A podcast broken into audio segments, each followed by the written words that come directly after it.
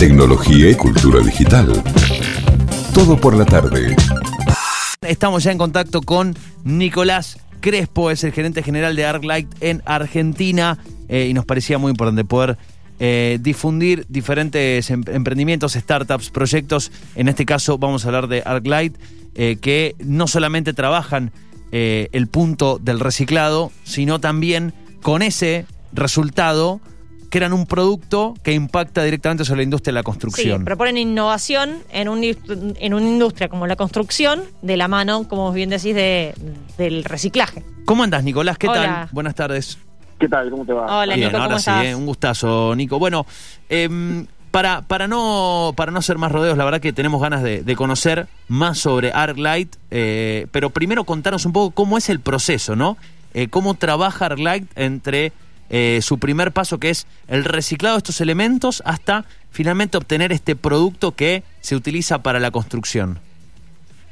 Mirá, lo nuestro parte a partir de la investigación y desarrollo, parte a partir de muchos ensayos hechos con el INTI, hechos con otros institutos eh, de materiales, y llegamos a una piedra a partir del análisis de estos productos multilaminados que de a poco estamos tratando que reemplaza la piedra. Eh, estos materiales es una mezcla entre polietileno, polipropileno, Sí. eh, polietileno de alta y de baja densidad, eh, cualquier tipo de, de lo que se llaman doypacks, ¿sí? que hoy Sí. los tenemos todos, que son los envases estos económicos que nos ofrecen. Sí, estamos rodeados no de, de. Doypacks, sí. Bueno, todos esos doypacks lamentablemente son tan eficientes que no son reciclables. Ah, mira. todo eso que le brindan a- al producto y que lo cuidan para que se llegue y se pueda conservar, los hace más difíciles para reciclar. Bien. Ahora, eh, eh, y- esto, perdón, seguí, seguí. Sí. No, no, no, no, no. eso, eso. Eh, no, lo- mi pregunta iba, a vos puntualmente hablas de estos plásticos que ustedes sí pueden utilizar, que de otra forma no se puede reciclar. ¿Por qué es tan difícil? O, eh, ¿Es un tema de, eh, de, de que es más difícil, entonces no se buscan las formas y entonces es más un O tema falta de querer, infraestructura, o falta o faltan plantas de reciclaje. o realmente es algo que es muy, muy difícil? O sea, ¿por qué eh, es tan difícil llegar a algo como lo que hicieron ustedes? Porque los plásticos estos, tratar de separarlos, el problema es que, viste, vos tenés siete categorías de plásticos. Sí. Y en la última categoría que te dice, otros. mm, Que, tipo, como que dice, a ver, uno, dos, tres, bueno, ponele... otros. El, General. el último de todo es otros. El problema es que cuando vos tenés dos plásticos y haces uno solo, o sea que haces un, un envase y le pones una capa de polietileno y una capa de PET, ¿sí? ese plástico ya formó uno solo. Deja Claro. de ser polietileno y deja de ser PET. Ah, porque bien. es tan caro separarlos que ya nadie quiere meterse en el gasto. Claro, ok. Bien, bien. O sea que termina siendo eh, todo muy bonito, pero eh, en el fondo se crea, o sea, hace esa botella o ese envase para hacer un gran problema después. Claro. Viste la bote- bueno, las botellas de PET que, que todos tomamos de, de gaseosa tienen la botella propiamente es de PET y la etiqueta que va pegada es de PP, es de polipropileno. Bien. Por eso se pide que O sea se que- saquen las etiquetas cuando se va Por a llegar a reciclar. claro, porque aquí, y la y más allá y la tapita y el precinto de seguridad que tiene la tapita que siempre queda enganchada en la botella, eso es polietileno de alta densidad. Claro. Bien, ¿Y, bien. y ustedes cómo Entonces- llegaron? ah, perdón, disculpa.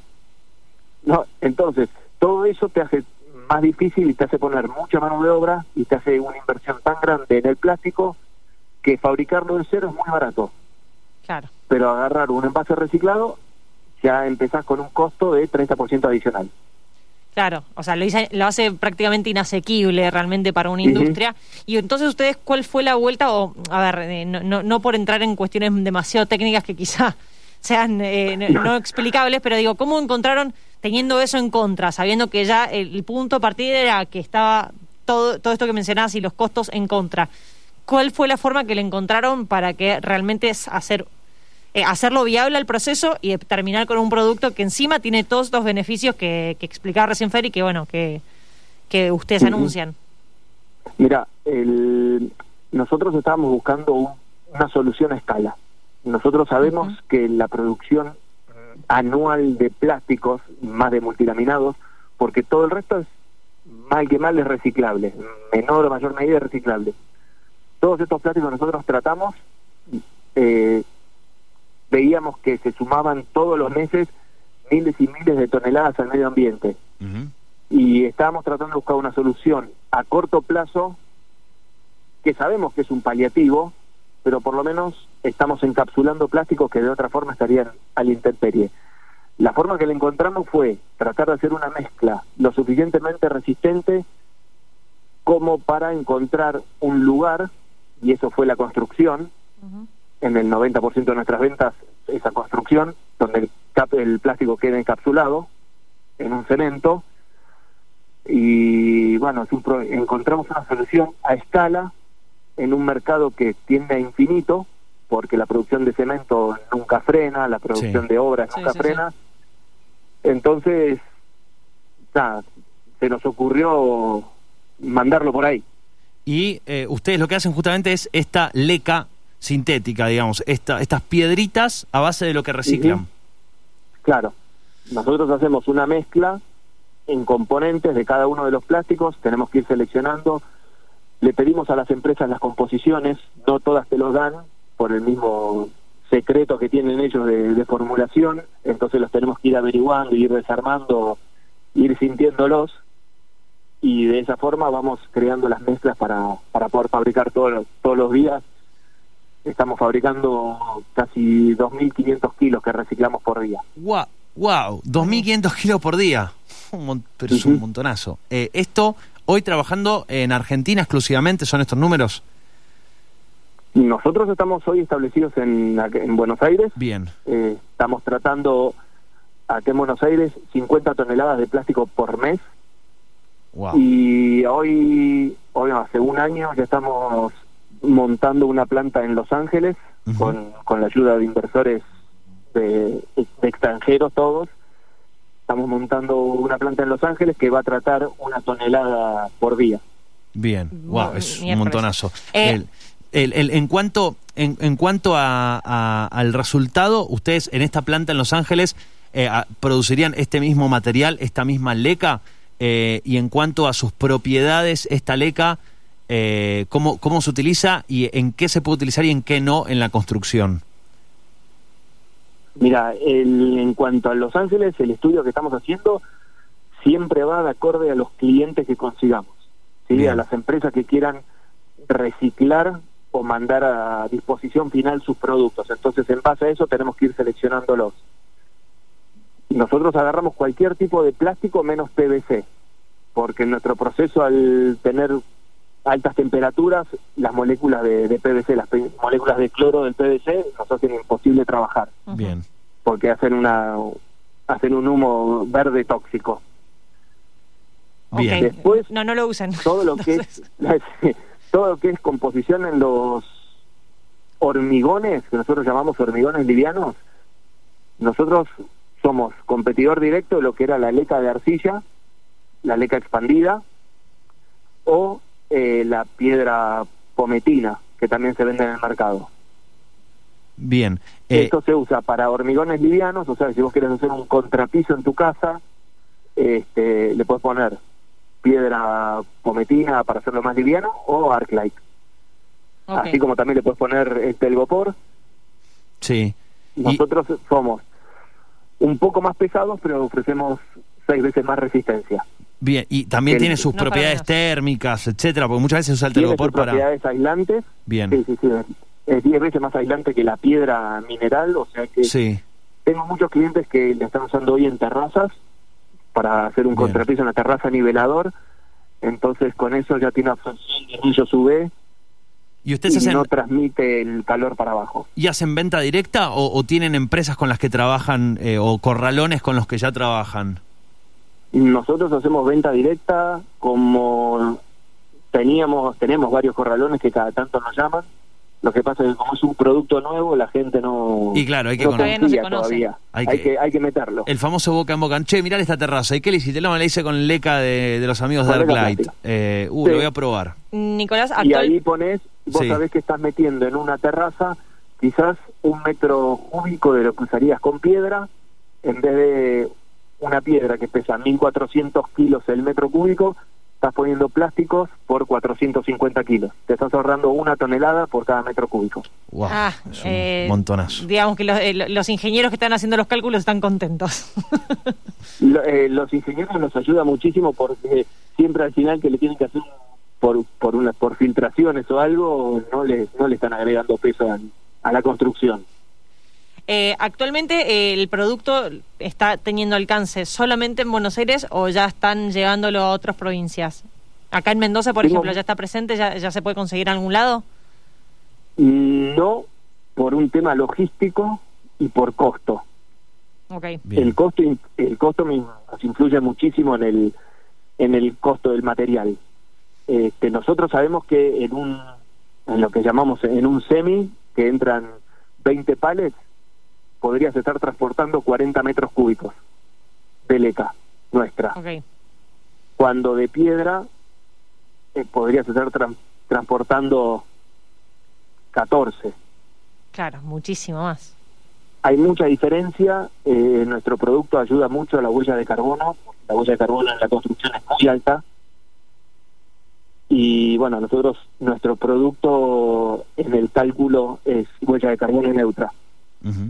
Es, bueno, es- esto es, increíble, increíble. es, es impresionante. Acá estoy viendo algunos puntos, ¿no? Eh, decías, 10 veces mejor aislante térmico y acústico, un golazo, un golazo. Y pensemos, digo, pensemos, eh, es lo que hablaba aquí eh, antes de, de- de charlar contigo, un par de puntos, ¿no? Uno, no solamente ustedes están generando un impacto eh, positivo en cuanto a reciclar todas estas botellas que van a un cinturón ecológico, que van a, a la basura y no sabemos dónde terminan, que van al mar, que van a andar a saber dónde.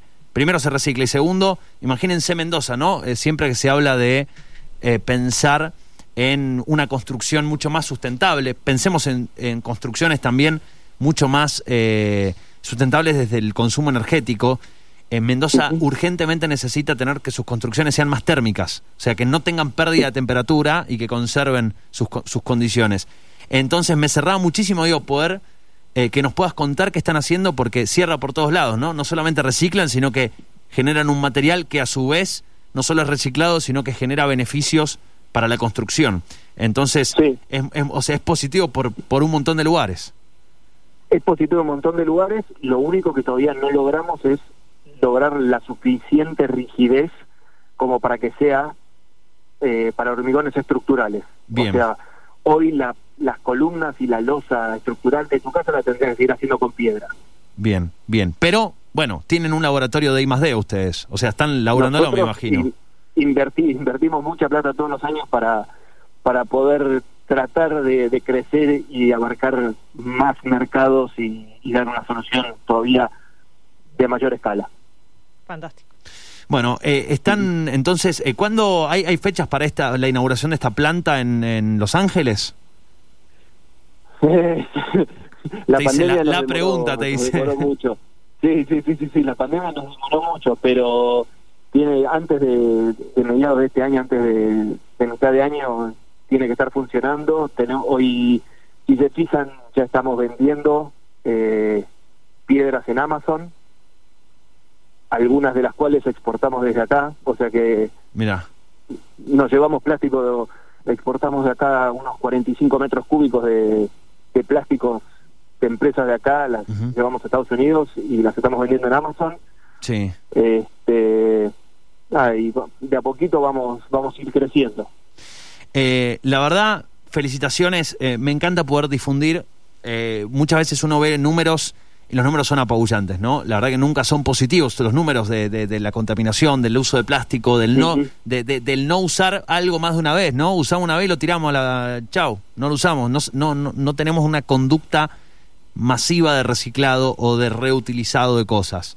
Eh, pero celebro que existan este tipo de proyectos eh, y, y- y preguntarte también eh, cómo ves vos ¿Cuál es tu perspectiva de estos números, pero siendo parte de la agencia, de, la, siendo un agente de cambio? Porque en definitiva, en menor o en mayor escala, ustedes están generando una transformación. ¿Cuál es tu perspectiva de estos números, de nuestras conductas, eh, de que cada año eh, haya más iniciativas, pero que todavía tenemos mucho plástico alrededor? ¿Cuál es tu, punto de vista? Mira, el plástico nunca llegó y se va a quedar. Es muy difícil que en el corto plazo, y te hablo de acá 15, 20 años, desaparezca el, el uso del plástico más allá que las empresas están buscando soluciones y todas están eh, muy metidas con el tema ecológico, eh, este, no en el corto plazo no, no va a ser viable por un tema de costos. Y lo que sí están buscando es tratar de hacer sus materiales un poco más amigables con los con el reciclado. Bien. Nosotros tratamos de acompañarlas. Este, nosotros que vemos y nosotros vemos que que por lo menos hay muchas que están, están con ganas de hacer un cambio. Bien, bien. Más allá de que sea una, hoy en muchas empresas sea un tema de moda y un tema de venta, la sustentabilidad, yo creo que en el fondo siempre hay alguien abajo que, que empuja para que sea una realidad. Bien, bien. Eh, también es importante que entonces sepan que hay em, las empresas que están ustedes y que pueden eh, enviarle, pueden tener un, un, un, acuerdo comercial con ustedes para eh, que ellos puedan desechar sus plásticos si ustedes los reciclen, ¿no? Esto sí, pueden, ¿ustedes pueden recibir plástico de acá de Mendoza, por ejemplo? Si se, si se envía para allí o yo no. Yo te puedo recibir de cualquier lado, lo que pasa que es tan difícil hoy por el por la extensión de territorio que tenemos que alguien me mande un camión con 20 toneladas de plástico y que tenga que pagar un flete desde Mendoza, son casi 25 mil pesos. Es eh, mucho mejor entonces que genere, se genere una tremenda inversión y Arclight tenga una fábrica en cada provincia. Mira qué lindo. Eh, es, es, eso es una, es un tema que estamos estamos tratando de difundir y estamos tratando de, de ver a ver cómo cómo podemos llegar a todos porque sí tengo mucha gente interesada en comprar pero bueno este, hasta que podamos estar en, cerca del mercado hoy es muy difícil Disculpame el manejo de la ansiedad, Nicolás, ¿eh? pero me, me, gustan estas cosas. Es que bochó esa materia. Eh, claro, no, la ansiedad no me la, llevé a marzo. Pero eh, la verdad lo felicito. Eh, sentime mis palabras como una presión positiva, ¿eh? No, no, no, como... no, no, no, no, a mí, Che, Nicolás, dale, ¿qué haces que, no tenés una fábrica acá todavía? Para también esforzarme a, a ver cosas que no que no veo, viste que, que, el día a día no, no me deja ver. Claro, no, me parece buenísimo y, y creo que, como decís vos, eh, a ver, no, no soy quien para decir coincido, sí, yo veo, no, vos sos el que está metido en, este mundo, en el tema. Eh, evidentemente el plástico nos rodea, ¿no? Y si uno ve eh, videos documentales, sí, está, está, nos rodea por todos lados el plástico y es muy útil, hay que decirlo, tiene unas propiedades impresionantes. El problema es, bueno, el tratamiento que le estamos dando después, ¿no? Eh, es, el, es el después. Claro, claro. Así que... Es el, ser todos conscientes, es el ponerlo en la bolsita, llevarlo al, al contenedor, interesarse por a dónde va, que, no ver que el camión, después el que junta el tacho verde y el tacho amarillo sea el mismo y se lleven todos juntos, tratar de presionar sobre el cambio. Eh, Nico, te agradezco muchísimo la, la charla y bueno, les deseo que puedan seguir creciendo. Les agradezco muchísimo la comunicación. Muchas gracias. Chau, chau. Felicitaciones. Chau, chau. hasta luego. Allí la palabra de Nicolás Crespo, gerente general de Arclight. Tecnología y cultura digital. Todo por la tarde.